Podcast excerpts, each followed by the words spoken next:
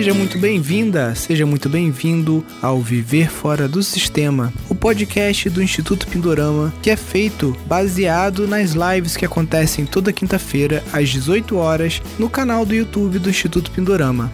Neste podcast eu estarei sempre entrevistando, tirando dúvidas ou conversando com alunos do nosso curso de gestão de empreendimentos sustentáveis, também conhecido como o programa Viver Fora do Sistema. Então, sem mais delongas, vamos ao nosso podcast de hoje.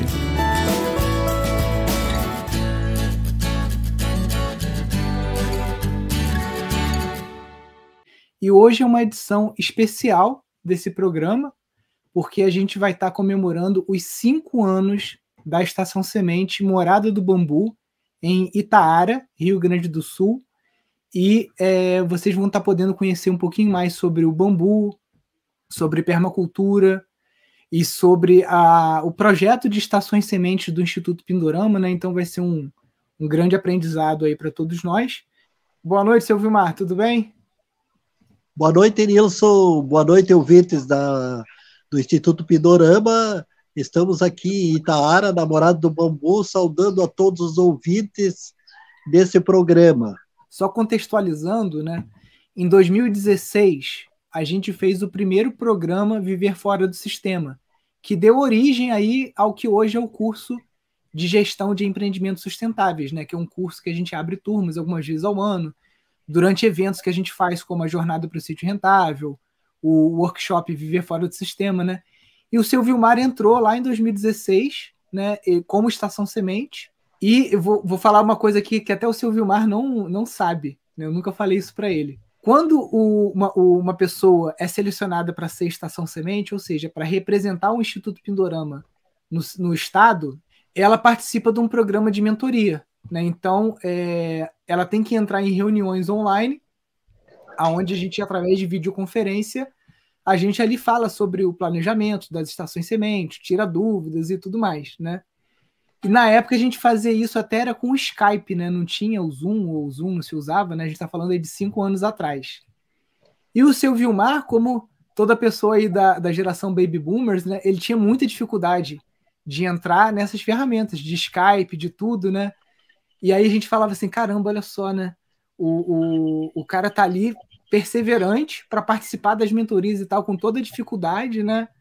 E será que vai dar certo? Será que não vai dar certo? E muita gente começou, junto com o seu Vilmar em 2016, também com a intenção de ser uma estação semente. Pessoas muito mais novas que o seu Vilmar, com muito mais dinheiro, com outras situações, né? E, por incrível que pareça, né, passados cinco anos, o seu Vilmar, ele escreveu um livro sobre permacultura, um, um não, dois livros, participou de várias palestras, montou uma bambuzeria lá no, no, no espaço dele, deu vários cursos, né? Então, teoricamente, a pessoa que, dentro da nossa equipe, a gente avaliava assim: caramba, o seu Vilmar, talvez, depois de um ano, ele vai ter desistido do projeto. Fez crowdfunding, né? Financiamento coletivo. Então, ele foi, assim, é, para nós é um exemplo, porque foi o cara mais resiliente desse primeiro grupo semente que teve do, do Instituto Pinorama. Está aí completando cinco anos de Estação Semente, não desistiu nem um minuto, conseguiu todas essas conquistas que a gente vai mostrar aqui para vocês, né? E acho que o senhor deve estar orgulhoso, né, seu Vilmar? Sim, a gente está muito orgulhoso aí, porque a gente teve um apoio muito grande da equipe do Pindorama desde o início. Quando nós entramos no programa Sair Fora do Sistema, foi uma questão que nos, nos encantou, sair fora do sistema. A gente estava sempre no sistema, é, até participando com aulas dentro da sociedade, é, participando de uma forma ou de outra. E aí surgiu a questão da permacultura e me interessou. Né? Antes eu, eu havia participado lá em Bagé, depois, depois foi a ação lá com o Carlos, lá em Porto Alegre, e aí surgiu mais tarde a questão aí com o Instituto Pindorama, viver fora do sistema. O, o seu Vilmar, durante essa trajetória dele como Estação Semente, ele publicou esse livro, né? Soluções para Crises, Sociedades Sustentáveis, falando sobre bambu e permacultura, né? Isso aqui também é, foi fruto de um financiamento coletivo que ajudou a estabelecer a, a, a estação semente, né? E financiamento coletivo é uma ferramenta que hoje a internet tem de trabalho em redes, né? E o seu Vilmar, com toda a dificuldade que, que as pessoas um pouco mais velhas têm com tecnologias e tudo mais, ele conseguiu com êxito fazer, publicar o livro, fazer Estação Semente, é, fazer o financiamento coletivo, ser convidado por várias universidades, pela Emater, por tudo quanto é lugar, para falar, ser ali um embaixador do bambu lá no Rio Grande do Sul, né? não só do bambu, mas também da, da permacultura. Né? Então, acho que isso é uma grande lição de vida né, para a maior parte das pessoas que assistem aqui, que ficam dando desculpa, desculpa, desculpa. Seu Vilmar, em momento nenhum, deu desculpa com todas as é, dificuldades, coisas da vida, né? Que a vida é um sobe e desce, ele aí persistindo. Nilson, a questão do sobe e desce, quando a gente era criança, eu gostaria de colocar um fato, tem coisas que emocionam a gente e a gente não esquece. É, eu ganhei de meus pais, do meu pai, um carrinho de lomba, um carrinho de lomba que teve um significado para mim, porque o carrinho eu levava, subia a lomba, descia aquela lomba, chegava lá embaixo, daí tinha que subir de novo, descia e subia. Então, para mim, faz um significado muito grande hoje, com a morada do bambu, que a gente teve altos e baixos, a gente sobe na vida, desce na vida, vai subindo de novo. Então, essa, esse carrinho de lomba que eu ganhei com cinco anos de idade, hoje é uma lembrança que eu tenho, né? E, e me ajudou muito a entender um pouco a vida, e a gente está aqui hoje também para comemorar, né? Essas descidas e subidas, mas principalmente as subidas da vida, onde a gente está agora também subindo com a morada do bambu. É fantástico, Silvio Mar. Silvio Mar, perguntaram aqui se o senhor está produzindo mudas de bambu para vender, bambu gigante. Sim, nós estamos produzindo mudas, mas por enquanto ainda nós não temos mudas. É, em dezembro, janeiro, a gente vai ter mudas para entregar. Né? Aí a gente terá mudas para entregar. É, o que nós temos é a muda do Dentrocalamus aspers, que popularmente é conhecido como bambu gigante, ou bambu balde, como alguns chamam também. Perfeito. Asper. Então, a partir de janeiro, elas estão boas. A partir de janeiro, fevereiro já estarão boas, né? Vai ter alguma atividade ainda esse ano, no início do ano que vem? Algum curso de bambu, alguma coisa aí namorada do bambu? É, a gente tá, tá organizando, né, alguns cursos. É, esse ano a gente fez dois cursos para o grupo, aquele da campanha, né? E, e agora no, no, no segundo semestre, que já começamos, agora já estamos em setembro, é, eu não sei se nós vamos conseguir fazer esse ano, mas se não conseguir fazer esse ano, no início do ano que vem, a gente faz um curso de movelaria de bambu. É provável que saia no início de 2022. Movelaria de bambu. Muito legal, pessoal. Aí já fica aquela oportunidade para quem está no Rio Grande do Sul ou está próximo ali. Já anota na agenda aí, início do ano que vem, a gente vai estar tá fazendo esse curso lá. E tem uma, tem uma outra coisa, seu Vilmar. No dia 12 de outubro, agora, as outras estações sementes, a gente está querendo organizar um, um, um, dia que vai ter atividade em todas as estações sementes, entendeu? Depois eu vou até passar isso aí, colocar o, o senhor a par, né? Todas as estações sementes que tem hoje, que estão ativas, né? Lá em Divinópolis, Conceição do Mato Dentro, São Paulo, é, enfim, Rio de Janeiro, né? A gente vai fazer tipo um dia em que estaremos todos conectados ali em pensamento, fazendo alguma atividade aberta ao público ou de permacultura. Mas eu aviso tanto aí a, a, a vocês também aqui que estão assistindo, né? A gente vai divulgar isso no nosso Instagram, nos Instagrams das estações, por e-mail, WhatsApp, a gente vai avisar vocês. Beleza. Ó, o Paulo, Paulo Renato já está falando aqui, eu moro perto de Itaara, vou fazer o curso com o seu Vilmar no ano que vem. Marli já está falando que quer um livro também, ó. Aí só mandar o, um, uma mensagem lá pro, pro seu Vilmar. Ó, o, o Willi está falando que ele teve aqui no Pindorama e ele comprou, comprou um livro do senhor quando esteve por aqui. O seu Vilmar mandou uns para a gente colocar na nossa lojinha aqui uma época. Isso. E Tara fica próximo de qual cidade? É, Santa Maria é a principal, né? pelo asfalto dá 15 quilômetros daqui, e pelo, pela estrada de chão dá 9 quilômetros.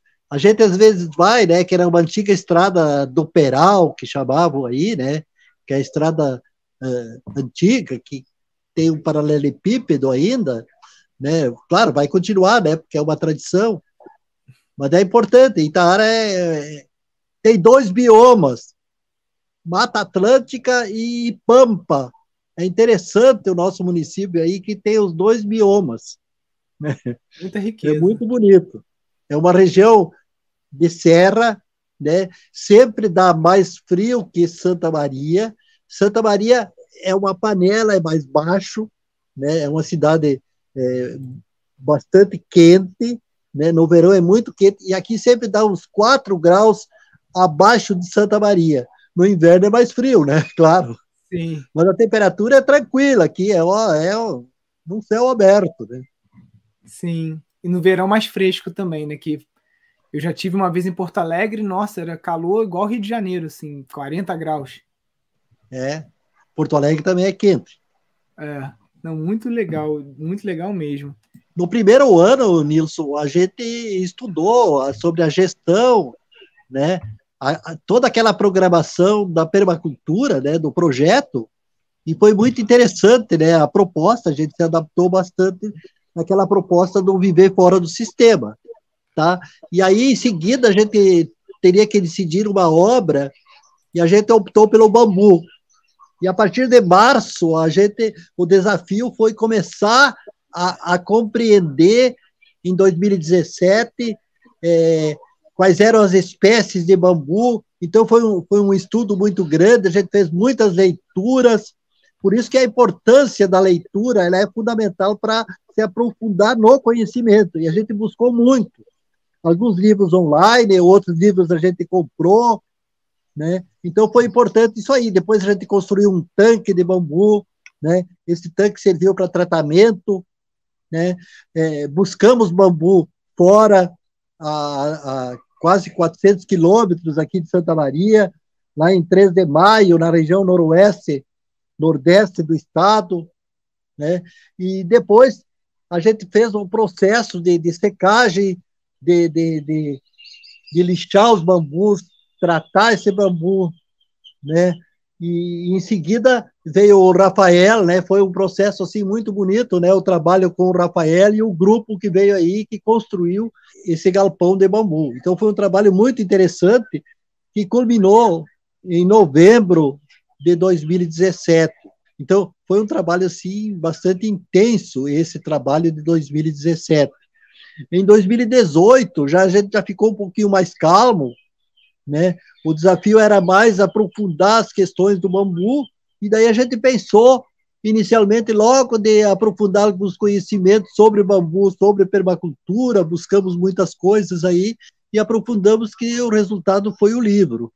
Em 2018 a gente fez rodas de conversas, foi importante a vinda do Nivaldo de Santa Cruz, Importante também o curso de 2018 com o Carlos, naturalmente, né, que era de Porto Alegre, agora está em, tá em Florianópolis. O curso foi em 2018, o curso de movelaria foi o primeiro curso de móveis de bambu que nós realizamos aqui na Morada do Bambu. Foi um curso muito bonito, é, bastante participativo, umas 20 pessoas participaram do curso, uma boa aprendizagem, você produziu um sofá, o primeiro sofá foi produzido nesse curso aí. Só para constar aqui, né, que o Silvio Mar já falou, hoje existe na bambuzeria escola do seu Vilmar, namorado do bambu, um tanque de tratamento de bambu. E também ele está fazendo as mudas, então o pessoal do Rio Grande do Sul que está próximo, né, querendo fazer parceria com o seu Vilmar, comprar bambu tratado, realizar algum tipo de parceria para tratar o bambu lá, né? Ele tem todo o conhecimento lá que o Rafael passou. Essa questão de ter um tanque de, de tratamento lá é muito importante, porque são poucos os tanques que tem aí no Brasil para estar tá fazendo o, o, tratamento, né? É, na época, Nilson, é, a gente estava estudando com o Rafael e vimos que a melhor opção mesmo não era fazer é, uma vala no chão, é, colocar um plástico, o plástico é, não ia garantir uma, uma estrutura, uma estabilidade por muito tempo, e daí a gente optou por construir um tanque que serviu tanto para nós, como serviu para alguns clientes aqui de Itaara e de Santa Maria. Nós servimos alguns clientes daí, né, para essas atividades, né? Cliente de Santa Maria, como o Giovanni Possobon, que tem a Casa Círculo lá, ele fez algumas atividades e fez também tratamento de bambu aqui, aqui na Morada do Bambu. É, outras pessoas aqui de Itaara também fizeram, né? O tanque está aí, né? É um tanque de 7 metros de comprimento, 7 metros e 30 de comprimento, por um de, de, de altura e um metro de, de largura. Então é um tanque bastante significativo e que representou assim um avanço para nós e é uma possibilidade aí para arquitetos que que pensam em fazer algumas alternativas diferentes, construções, construções sustentáveis. É, essa semana, Nilson, eu, eu conversei com dois arquitetos novos de Santa Maria, interessados aí na cultura da sustentabilidade de Santa Maria. A gente conhece outros arquitetos também de lá, que também estão interessados aí em trabalhar com bambu né? Então essa é a opção que existe também, né? De, de, de fazer obras é, com sustentabilidade. Exatamente. Para os alunos que estão assistindo aqui, que são do curso de Casas Ecológicas, que estão aí na região sul, já sabe que é um local aí de, de parceria. Ó, tem um amigo aqui, ó, o Bolívar, de Santa Maria, falou que comprou o livro e recomenda, que é um estudo amplo sobre o bambu. E o, alguém está perguntando aqui se dá para fazer construção só com bambu gigante. Não, dá para fazer construção até com bambu mais fino também, tá? Só que as técnicas são diferentes, né? Ó, a Luciana está perguntando sobre o descarte. O descarte praticamente inexistente, porque para fazer a solução ela é muito cara para fazer, né? Você tem que comprar ácido bórico, tem que comprar sulfato de cobre. Então, quando a água baixa no tanque e fica só uma lâmina, é a hora que a gente coloca a ripa de bambu e a ripa de bambu ela é como uma esponja, né? Então ela vai puxando. No final daquele tanque lá de 3 mil, 4 mil litros, se sobra um balde de solução é muito. Né? E essa solução que sobra, ela é nutriente vegetal, né? Ela pode ser diluída e pulverizada nas plantas. Né? Inclusive, o sulfato de cobre é um dos componentes da cauda bordaleza, né? que a gente usa para proteção contra doenças fúngicas né? Na, no manejo orgânico aí das plantas. Ó, Fernanda perguntando quanto tempo que leva para uma muda de bambu gigante ser colhida. O, o, tempo, assim, Nilson, o pessoal orienta assim uns quatro, cinco anos, seis anos, né? Mas vai depender, porque no começo ele, ele é bastante fino, né? Ele é gigante, mas ele é fino. No ano seguinte ele vai engrossando, vai ficando mais grosso, depois vai ficando mais ainda. O meu ainda eu tenho um pé aí de bambu né, gigante, ele não é tão gigante, ele é originário desse bambu aqui, né? Que eu peguei aqui em Santa Maria, eu peguei uma muda desse bambu, mas ele não nasceu, porque ele não nasce logo grosso. Ele Sim. nasce fino, um diâmetro dos 6, e depois vai aumentando. O ano seguinte, o, o seguinte broto já vai ser maior, o outro broto maior ainda, e aí vai aumentando. Cinco a seis anos. E, Fernanda, tem uma vantagem, né? Porque uma vez que a muda, a toceira do bambu está estabelecida, se você pegar e plantar eucalipto e plantar bambu, o eucalipto você corta, você vai esperar mais seis anos, oito anos para ele rebrotar. O bambu, depois que a toceira já está madura, já chegou no calibre ali, você tem corte todo ano. Né? Então ele, ele produz muito mais varas, né? muito mais material, mais biomassa do que o, o eucalipto. A Gel está perguntando se acha viável plantar bambu na Chapada Diamantina. Olha, a gente já fez alguns testes com plantio de bambu na Bahia, mas foi mais no litoral, ali em Valença, né? Na Chapada, eu não conheço, até porque, gente, estava falando isso hoje aqui com, com a equipe, né? Quando eu conheci esse meio de permacultura, de agroecologia e tudo mais, eu já estava aqui no sítio porque eu herdei o sítio. Então, eu nunca nem fui na Chapada Diamantina. Eu não, não conheço quase nada aqui no Brasil, nunca rodei muito. Porque quando eu descobri tudo isso, eu já estava no sítio. E quem tem sítio sabe que o trabalho é de domingo a domingo, né? Então, não tive tempo ainda. Não fui nem conhecer o seu Vilmar ainda Seu Vilmar veio aqui em Friburgo, né? Na primeira, no primeiro sílabas, o simpósio latino-americano de bioarquitetura que a gente fez aqui. Mas eu não tive tempo ainda de retribuir as visitas, né?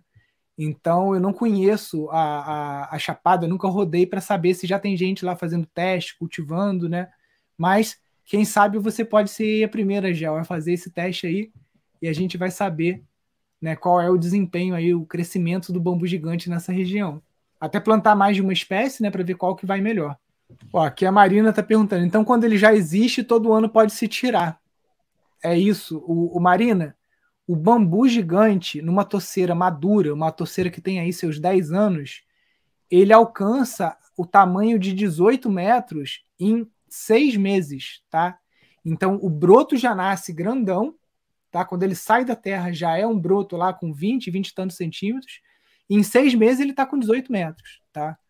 Então tem aquelas filosofias lá, aquelas coisas que o bambu, que ele primeiro vai crescendo para baixo, fica muitos anos ali, você acha que ele não está crescendo, de repente ele começa, né? É mais ou menos isso mesmo. Dá mais que seis metros. Eu tenho um broto aqui que nasceu início de é, do dia 15 de, de março, e ele está lá nas alturas, ele dá uns 10 metros já nisso. Isso, isso. Não, aqui, aqui chega a 18 metros, 20 metros. É, mas ele já está agora lá em cima já. Ó, aqui uma pergunta interessante do Robson, que é uma dúvida comum. Como controlar a área do plantio de bambu? Ele não espalha muito? Então, Robson, é que a gente tem dois tipos de bambu. Um dele, tem três, na verdade.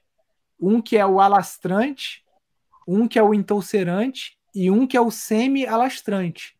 Se o terreno é pequeno, como é o caso do senhor Vilmar, a gente não planta bambu alastrante.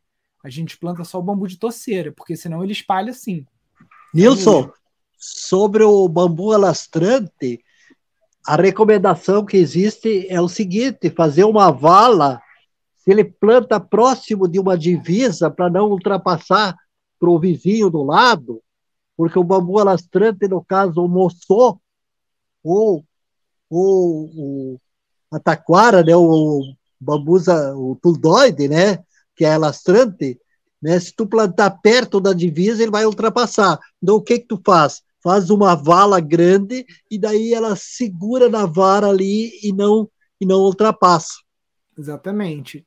Ele também dificilmente ele vai atravessar um rio, então quando você vai plantar, Isso. você pode confinar. Barranco também dificilmente sobe, né? Estrada que tem muita circulação também às vezes é difícil ele passar. Então são formas de você conter os bambus alastrantes. A Marina está falando que ela comprou um sítio e não tirou nenhuma vara ainda com medo de perder, lá em, em, Santa Catarina. E as varas têm mais de 20 metros. É isso, Marina. É procurar aí a, a, dentro aí dos alunos do Pindorama, que já fizeram curso de bambu e tudo, procura lá na rede. É só você botar lá rede.pindorama. Você pode buscar os alunos que tem um selo lá do bambuzeiro ou bambuzeira, né? E aí você consegue alguém para te ajudar a colher esse bambu aí, te passar o procedimento de tratamento, né? Tudo para você conseguir usar esse material aí para fazer móveis, fazer construção, o que você quiser. A Maria, aqui no sítio tem muito bambu, nasce naturalmente, só que as folhas sufocam o solo. O que fazer? Aqui a gente composta essas folhas, Maria. A gente mistura na composteira, varre e composta. O que, que o senhor faz aí, seu Vilmar? É, a gente pode colocar na composteira depois que a gente que não aproveita, né? Aí pode se colocar. Né? Eu coloquei, né? Porque a gente fez aí colher um bambu, né? fizemos algumas mudas a partir daqueles galhos e o que sobrou a gente colocou na composteira. Quais tipos de bambu cultivar com a finalidade de construção, de bioconstrução? Eu diria que, para mim, o mais importante é esse que a gente trabalhou aqui, indicação já do Rafael, né? Que é o bambu gigante, é o Dentrocalamus asperis. Para construção é esse aí, né? E esse aí é, tem cultivo aí na região centro na região sul do Brasil, né? É importante. É, o bambu oldame também é importante é, para construção. É, aquele verde e amarelo é mais ou menos também para construção. Outro, o giganteus também é importante, né? O, o moçô para algumas coisas o moçô não é, não é que nem esse aí, né? Mas são tem mais um outro, agora não estou lembrando o, o nome. O guado, exatamente. O guado é fundamental.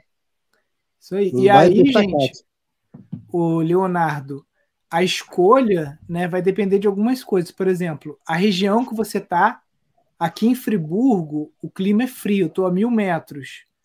Aqui, por exemplo, o, o Asper vai bem e o Moçô vai mais ou menos. Mas vai bem, assim. Aí tem uma aluna nossa que está uma hora daqui, que ela está num lugar de muito calor, já ali, já bem no pé da serra. Ela plantou o guádua, porque lá no calor o guádua vai muito bem, e ela plantou o moçô. E o moçô já não foi tão legal lá, porque o moçô é um bambu mais de clima temperado.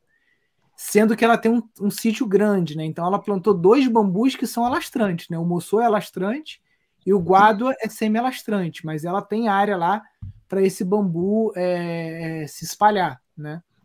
Aqui, como o meu sítio é muito irregular, né?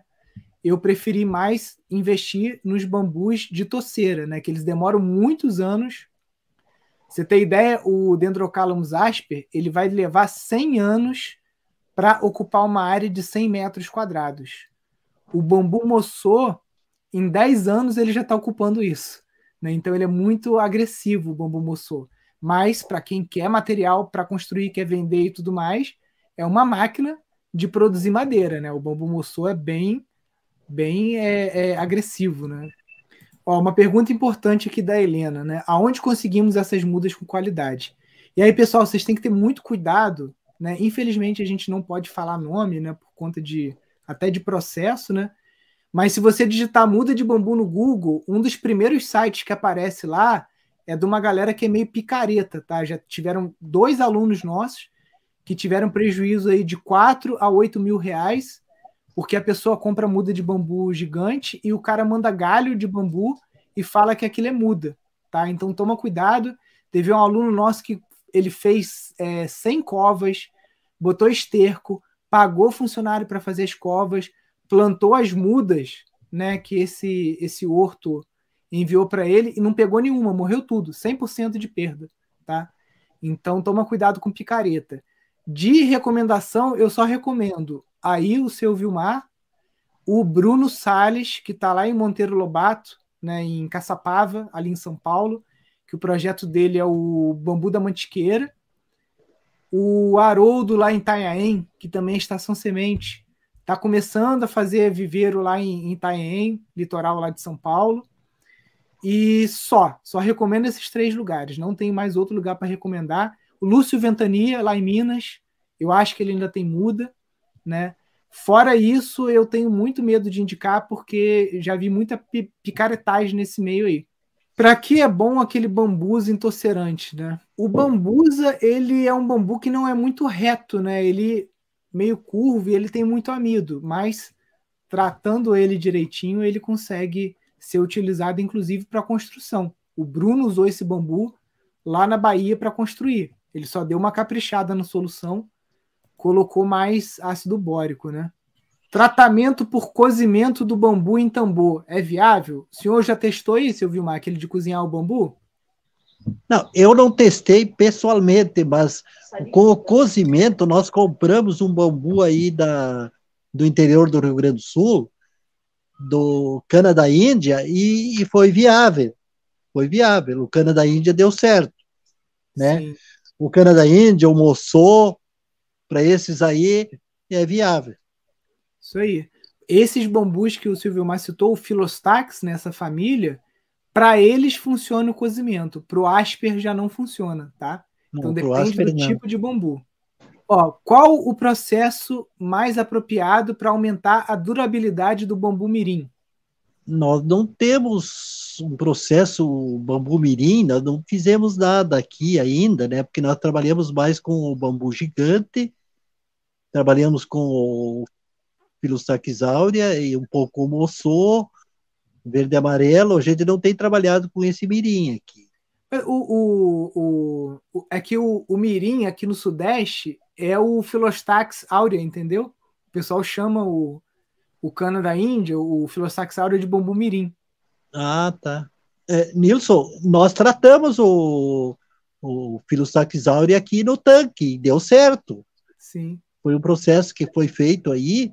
É, primeiro foi feito o processo com aquele primeiro processo, né? E depois é, o pessoal trouxe aqui e fizemos tratamento no tanque com, com os produtos químicos aí. Sim. O bórico. Eu, eu vi, eu acho que uma foto do, do, do senhor lá no, na Emater também, com o pessoal queimando ele no maçarico, né? É. Que também é uma forma, tá, Sérgio? O bambu mirim, que é esse que está atrás de mim aqui também, ó. Esse aqui é bambu Sim. mirim.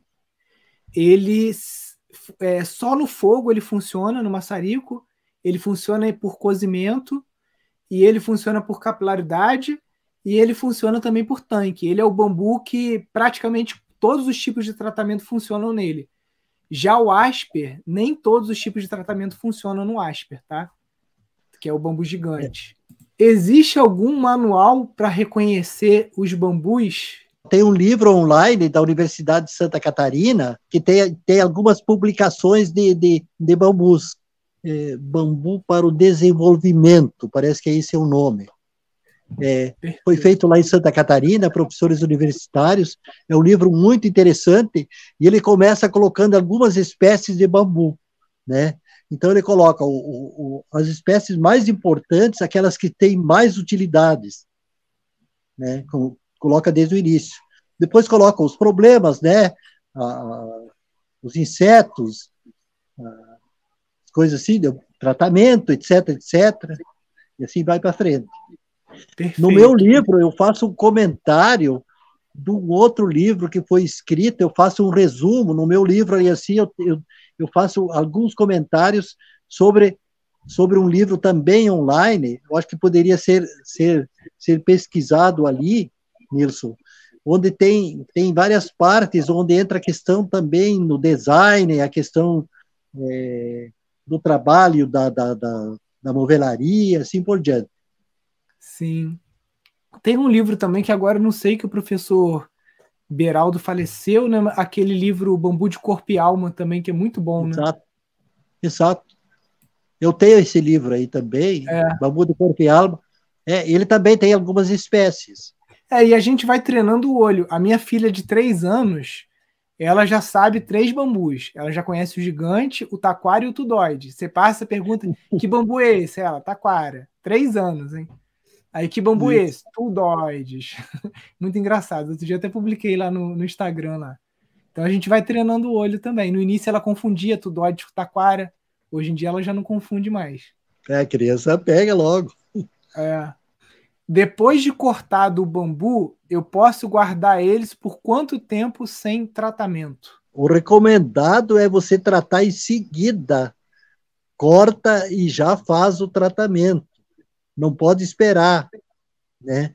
Aí faz o tratamento que pode demorar uns oito dias e depois a secagem que vai uns três, três meses e meio, mais ou menos, ele deve secar para daí começar a construção.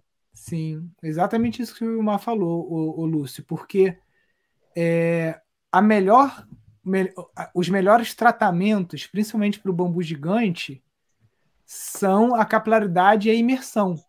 E aí, se a planta está viva ainda, se você acabou de cortar e bota no tanque, a troca de sais ali ela funciona muito melhor do que uma vara que já está há dois, três meses cortado, por exemplo. Tá? Então, o ideal. Já para o bambu mirim e para o moçô, até dá para tratar ele depois de seco. Tá? O, o, o asper que é um pouco mais complicado de você tra tratar ele depois de seco. Dos bambus falados, quais vocês indicam para colocar na divisa do terreno? Gostaria de um tipo que alcançasse por volta de 4 a 6 metros para tampar a visão do vizinho. Né? E qual a distância entre esses bambus? Acho que o tudóide, né, Silvio É, o tudóide é tranquilo, né? Tem, tem, o Li, Li, Leonide, eu gravei um vídeo, tá aqui no canal do YouTube. Foi o último vídeo, eu acho que eu publiquei é, cercas e muros para sítios. E lá eu boto foto do tudóide, dos bambus, falo sobre outros tipos de cerca de, de barreira verde. É permitido fazer o corte do bambu ou se faz necessário autorização dos órgãos ambientais? Ó, o, se o bambu não tiver em área de proteção permanente, porque o bambu, tirando o taquara, né, que é uma espécie nativa, esses bambus todos que a gente aqui são exóticos, né? Então a legislação ela controla o corte de plantas, árvores nativas. Só que se é um morro com mais de 45 graus, se é beira de rio, se é qualquer tipo de área de proteção permanente, o ideal é você pedir autorização para estar tá fazendo o, o manejo dessa planta. Essa cor do bambu é após o tratamento? Pergunta a Mara. Exatamente isso. O bambu asper, depois que você seca ele, né, ele fica esse amarelado e, obviamente, está com aplicação também de verniz ou de resina. O mirim ele fica assim, ó, só com maçarico, não precisa passar nada, nem verniz precisa. Ele já fica brilhoso já, né?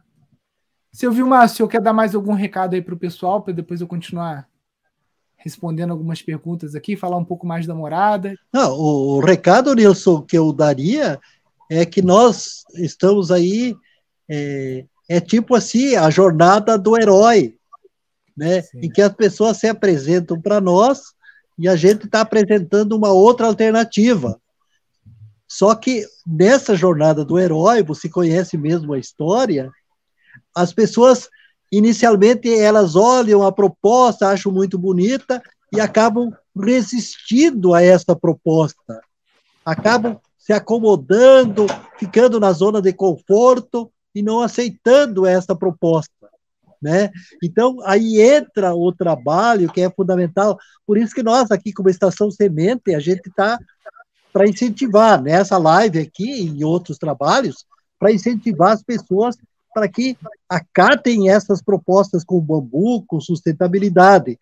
Ah, o Instituto Pindorama tem esse papel, justamente de, de, de ser assim um propositor de, de, de, de, trabalhos com sustentabilidade, com o bambu, com a permacultura. Então, é nesse sentido que eu acho que tem validade as estações sementes.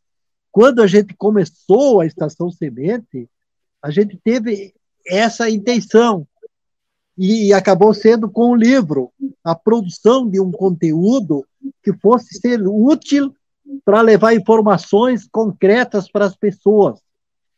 Wilson, eu queria ter colocar uma outra questão. Hoje, por exemplo, a gente sabe que a questão emocional é muito forte o Daniel Goleman escreveu a inteligência emocional, e aí ele coloca algumas coisas que são importantes, e lá no instituto que ele está, ele diz assim, três coisas o pessoal estuda, a economia, a política e a história. Nós dependemos muito da economia, dependemos da política e dependemos da história. Nós, o passado, o passado, essa história que está aí foi construída por outros e alguma coisa por nós. Agora, nós temos uma responsabilidade também de mudar essa história, fazer diferente. Se nós dependemos dessa economia, nós podemos fazer uma economia diferente. Viver fora do sistema já é diferente. Eu diria, hoje, por exemplo, eu ouvi um, alguma relação nos no, noticiários que 22% das famílias estão endividadas na cidade, Nilson. 22%. O que, que significa isso? que 22% as pessoas estão numa vida lá na cidade, vivendo só na modernidade, quando se poderia viver no interior com, com outro com equilíbrio de vida, com, com mais saúde e assim por diante. É essa proposta do Instituto Pindorama, das estações sementes, da nossa estação aqui, que leva justamente a ter uma qualidade de vida, uma proposta diferente.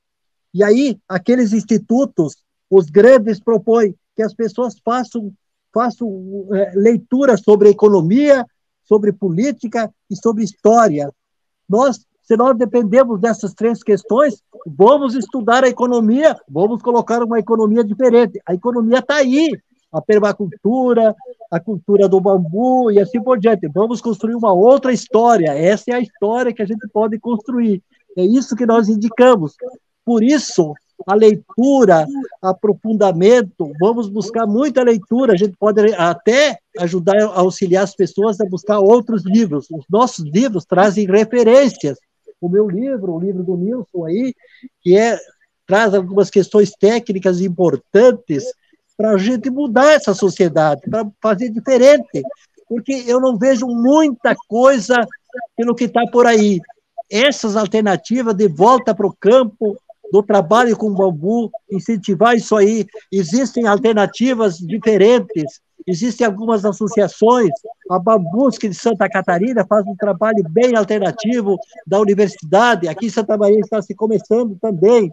A Bambu BR no Brasil é uma associação, a gente começou a fazer parte agora. Também tem muitas propostas aí que poderão mudar essa sociedade com o bambu. Existem vários grupos que querem uma vida diferente. E o Instituto Pindorama já fez algumas lives a respeito disso. É isso que eu quero lembrar, e é por isso que a gente está aqui para comemorar tudo aquilo que nós fizemos. Achamos que podemos fazer mais. A gente também subiu a lomba, desceu algumas vezes pelas dificuldades econômicas, mas não é só o dinheiro. O Nilson mesmo falou, a gente pode arrumar dinheiro por aí, há financiamento, há outras alternativas. Vamos lutar, vamos fazer grupo, vamos fazer alternativa diferente, vamos, vamos construir algo mais com o bambu, com a permacultura. Perfeito, senhor Vilmar. É essa fala mesmo que a gente que a gente esperava aí para motivar o pessoal, né, que tem contato com a permacultura de dar o, o próximo passo, né? Porque não é não é só ser permacultor de sofá, né? É conseguir se integrar com os projetos, mesmo que não possa sair da cidade agora, né? Mas que participe dos projetos, que participe dos mutirões e que vai se, se integrando com, com essa rede. Silvio Mal, eu quero agradecer então a participação. Muito grato aí. Até um próximo encontro aí, se Deus quiser. Tá. Obrigado, Nilson. Obrigado a todos aí. A gente aguarda aí o pessoal, os contatos. Show, Silvio Mal. Uma boa noite aí para o senhor, para a Lúcia, para todo mundo aí. Valeu. Boa noite. Obrigado. Boa noite. Boa noite. Pessoal, muito bom aí. E eu quis trazer o, o, o seu Vilmar aqui para acabar com as desculpas de vocês, né? Para ver que quem quer faz, quem não quer dá desculpa. Vou responder algumas perguntas aqui sobre bambu. O maçarico é complemento ao tratamento químico? Então, é, o maçarico Profilostax ele pode ser o único tratamento. Mas se você está numa região que tem muita incidência de broca, o ideal é você fazer os dois. Se você cozinhar o bambu mirim, ele geralmente só o cozimento já consegue também garantir uma durabilidade boa. Tem uns esquemas que a gente faz com o bambu mirim, a Yara, que é aluna nossa também, quem quiser seguir o Instagram dela, Casa Flores Permacultura. Casa Flores Permacultura ela construiu uma engenhoca com um chaminé de, de zinco, um tanque de combustível de carro que ela pegou no ferro velho. Então ela usa aquele tanque de caldeira, enche de água ali, faz a fogueira embaixo e aí direciona o vapor para dentro dessa chaminé que fica deitada, né? E ali dentro ela coloca os bambus. E ela consegue tratar muito mais quantidade do que você ficar ali, né, penteando o bambu com o, o maçarico. O bambu é, gigante, Dendrocalamus asper, ele não precisa de maçarico, só o tratamento químico já é o suficiente, tá? Seria rentável exportar alguma espécie de bambu? Antônio, o Yorkstan, que a gente trouxe aqui no, no Brasil já duas ou três vezes, se não me falha a memória, ano que vem a gente quer trazer ele de novo. Se Deus quiser, a gente fizer uma edição presencial do nosso simpósio latino-americano, de bioarquitetura e sustentabilidade, né? E o Yorkstan ele estava lá no Equador é, desenvolvendo um negócio, né, em que ele pegava o bambu, ele pegava umas moendas de cana e ele é, meio que moía o bambu para tirar a fibra.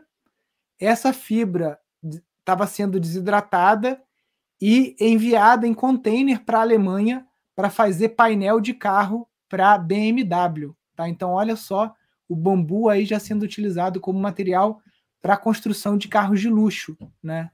E o bambu tratado, o Brasil, não sei se exporta, mas a China exporta bambu tratado, a Colômbia exporta bambu tratado em container.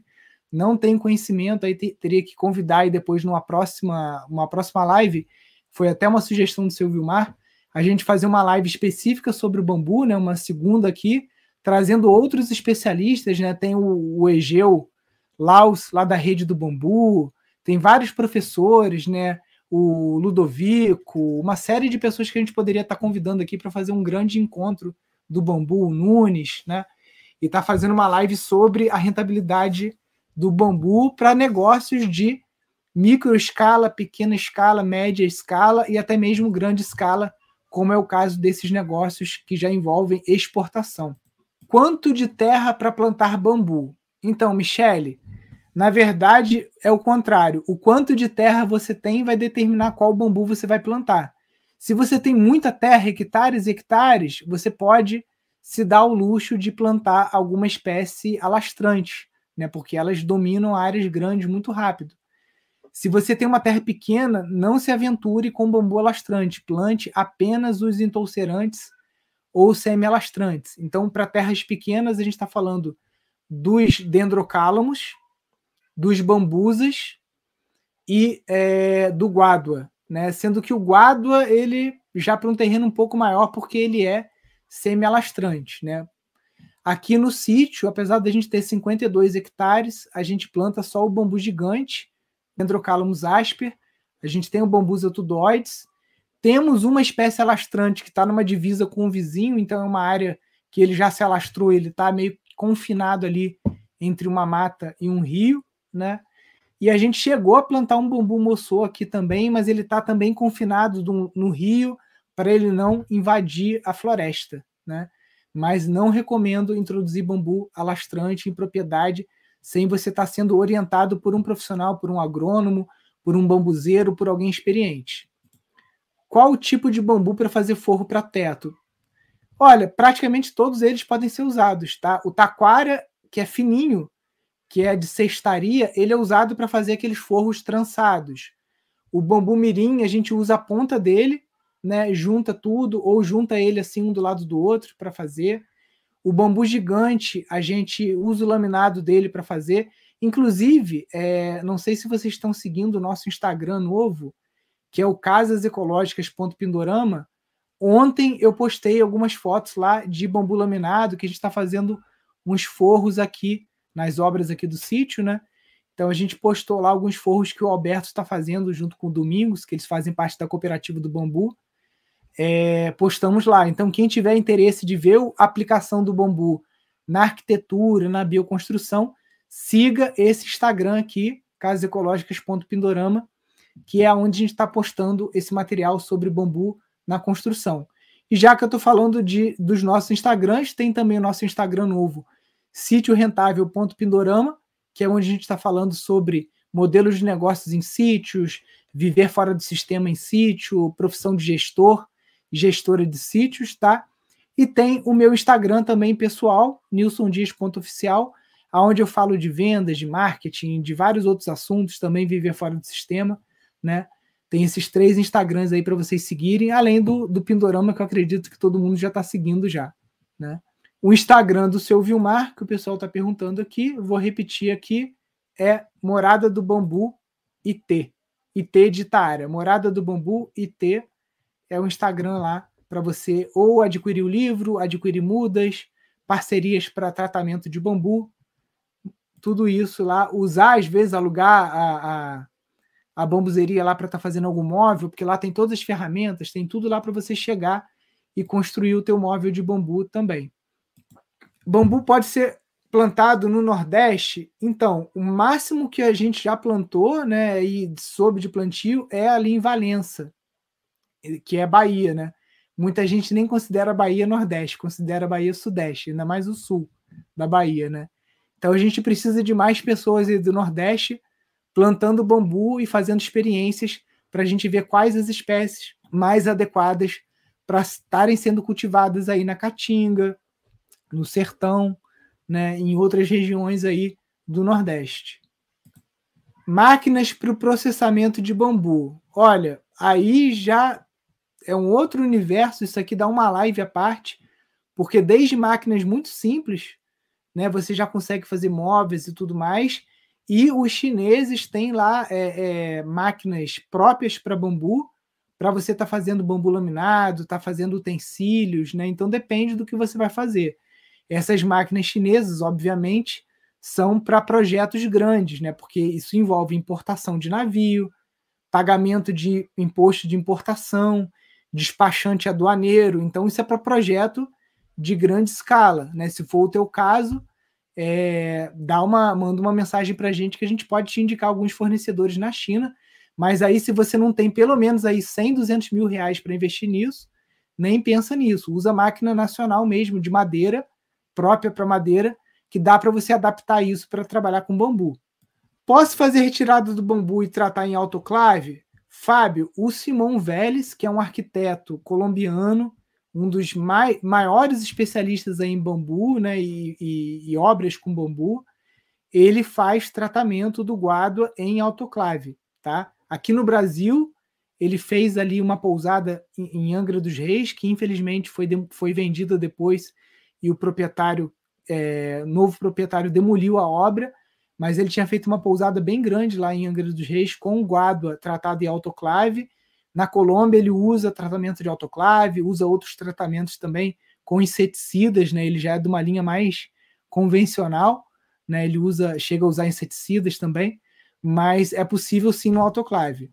Deixa eu ver aqui, acho que é isso, né, galera? Eu vou ficar devendo para vocês então, já que é um assunto que sempre traz muito interesse, vou ficar devendo para vocês uma segunda live trazendo aqui os maiores especialistas em bambu do Brasil, quem sabe do mundo também, porque já que o York Stan fala português muito bem, apesar de ser alemão, ele mora no Equador.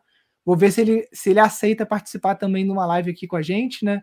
Se ele não participar, pelo menos os especialistas aqui brasileiros, eu vou trazer aqui então uma segunda live para vocês sobre com esse mesmo tema. O bambu é rentável, sim ou não, parte 2, né? E aí aviso vocês lá na nossa lista de e-mails, no Instagram, né, no WhatsApp para quem faz parte, o Telegram também, gente. Não sei se vocês estão fazendo parte lá. Quem tem um Telegram, entra aqui, ó. É só digitar isso aqui no seu celular, t.me barra Instituto Pindorama. Eu acho que lá no Telegram também, se você buscar canal, escrever Instituto Pindorama tudo junto, você acha também. Entra lá para você não perder nenhuma live nossa, nenhuma promoção, lançamento, é, tudo a gente informa no nosso canal lá do, do Telegram. Tá bom, galera? Então é isso por hoje. Acompanhe os nossos canais do Instagram, porque a gente está fazendo lives, postando muito conteúdo lá, estamos dando uma nova no, novo gás aí para esses casos ecológicos, para o sítio rentável. Então acompanhe os nossos novos Instagrams lá, que vocês não vão se arrepender das lives e das perguntas e respostas que a gente faz lá, das aulas que a gente está publicando lá, trechos de aulas. Acompanha a gente lá, tá? Valeu, galera. Um grande abraço. Fiquem com Deus. Um grande abraço. Valeu. Até mais. Tchau, tchau.